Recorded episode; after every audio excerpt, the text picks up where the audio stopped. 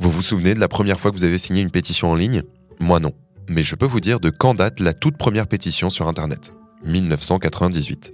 Les supporters des Mets, l'équipe de baseball de New York, se mobilisaient pour le maintien dans l'équipe du joueur Mike Piazza. C'était avant l'émergence des réseaux sociaux, donc la pétition a été relayée par mail et sur des sites GeoCities, l'ancêtre des blogs. Plus de 10 000 signatures plus tard, Piazza intégrait à nouveau les Mets. Je me serais attendu à une plus grande cause pour le lancement des pétitions en ligne. Alors attention Marine, ne titille pas les fans de baseball. Mais tu as raison, les pétitions virtuelles et autres modes de consultation ont acquis une toute autre ampleur en près de 25 ans et touchent des sujets véritablement politiques.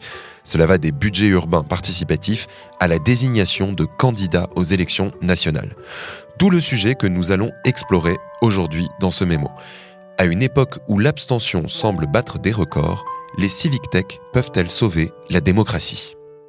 Orange vous présente le mémo. Bonjour Marine. Bonjour Germain. Et bienvenue à toutes et à tous dans le Mémo, le podcast qui décrypte pour vous la société numérique à travers les médias. Dans cet épisode, on s'attaque donc à un sujet vaste, celui des civic tech.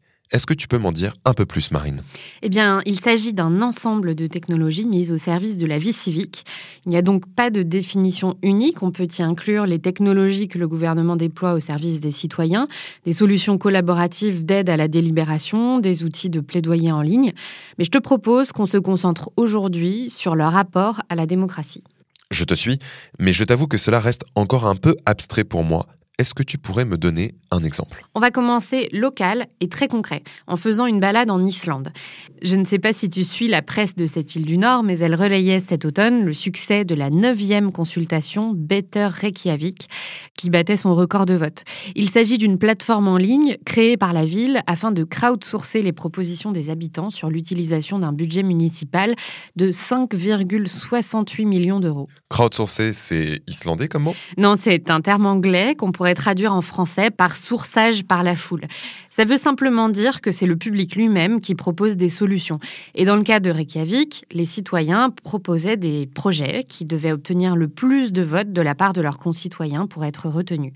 On verra donc fleurir en 2022 10 aménagements urbains, dont un skatepark et une cabane de barbecue intégrée. Tu me donnes vraiment envie de déménager même s'il fait un peu froid quand même en Islande. Mais ça me semble relativement facile de trouver un accord sur des sujets aussi locaux, même si je comprends que l'aspect numérique facilite la participation et le vote. L'aspect numérique, comme tu le dis, peut aller plus loin et faciliter le débat et la prise de décision au niveau national. The Guardian nous renseigne sur les expérimentations en cours à Taïwan autour d'un réseau social nommé Police. Il fonctionne à rebours d'un réseau social classique car il accorde de la visibilité non aux publications les plus radicales, mais au contraire à celles qui cherchent à promouvoir un consensus. Sur des sujets aussi polémiques que la réglementation au sujet du beurre ou le changement d'heure, les internautes citoyens ont pu faire remonter les points d'accord. Ça semble en effet une vision plus apaisée et productive des espaces virtuels. Est-ce que cela a eu des conséquences par la suite? Oui, la plateforme a été commandée par le gouvernement lui-même qui suit de près les débats. Pour l'instant, une douzaine de lois et règlements en sont issus et d'autres sont en cours. Fascinant de voir émerger une initiative à un niveau national. Mais j'ai tout de même l'impression que la civic tech ne règle pas tout.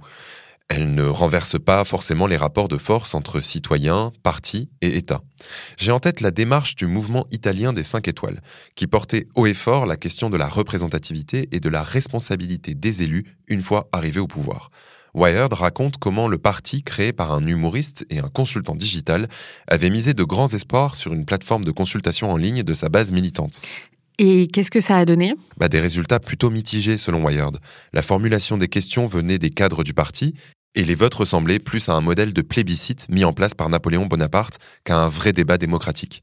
Certains ont même utilisé le terme de technopopulisme, sans oublier une fuite massive de données qui a été revendiquée par un hacker en 2017. Tu as raison de souligner ces limites, mais l'implication des citoyens digitaux a tout de même de beaux jours devant elle, puisque même les États l'adoptent. Je ne peux pas m'empêcher de penser au grand débat lancé en France par le président Emmanuel Macron en décembre 2018. C'est une consultation historique à bien des égards et près de 2 millions de contributions ont été recensées. Mais la rubrique Les décodeurs du journal Le Monde rappelle que le processus a été critiqué, car le débat était limité à quatre thèmes la transition écologique, la fiscalité, l'organisation de l'État et les services publics, la démocratie et la citoyenneté. Mais bon, les Français étaient quand même libres d'évoquer d'autres sujets dans leurs contributions en ligne. Mais ça doit être difficile d'analyser tout ça. Oui, et encore une fois, la technologie a été appelée à la rescousse avec les limites que peut avoir le traitement automatisé des données, qui est de ne pas repérer quelque chose si on ne le cherche pas explicitement. Et quelles ont été les suites?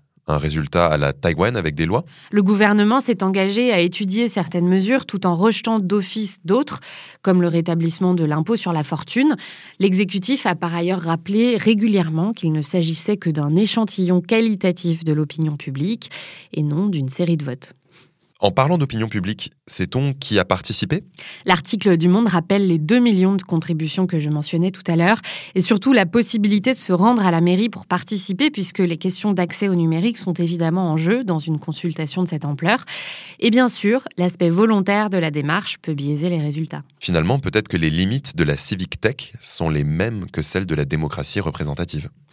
Et oui, la Civic Tech ne nous sauvera pas, mais elle peut rester un outil précieux dans notre boîte à outils démocratique, voire permettre la naissance de nouveaux modèles, comme je le découvre dans un article de Forbes sur les DAO, les Decentralized Autonomous Organizations. Pour l'instant, les DAO prennent plutôt la forme de nouvelles entreprises digitales particulièrement actives autour des crypto-monnaies, mais c'est leur fonctionnement démocratique qui me fait voir en elles une potentielle nouvelle version des Civic Tech si on les applique à des projets moins Pour la faire simple, une DAO est créée par une communauté qui fixe les règles initiales de fonctionnement de l'organisation, toute modification devant être validée de façon démocratique lors d'un vote impliquant tous les membres. Une nation virtuelle, BitNation, a même été lancée en 2014 avec pour objectif de favoriser un système de gouvernance participatif volontaire et virtuel sur le modèle actuel de l'État-nation une transparence totale, mais qui n'est pas accessible à tout le monde.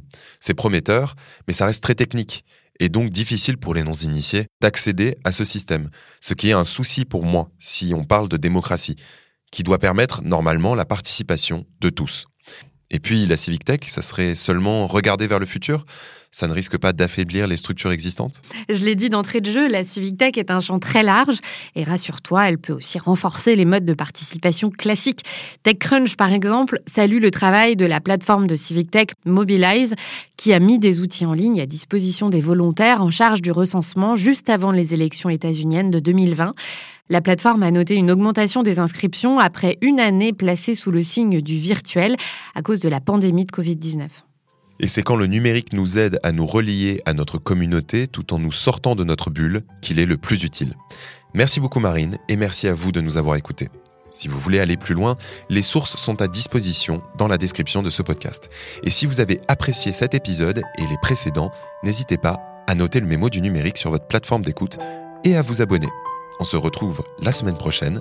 D'ici là, portez-vous bien. C'était Le Mémo, un podcast orange.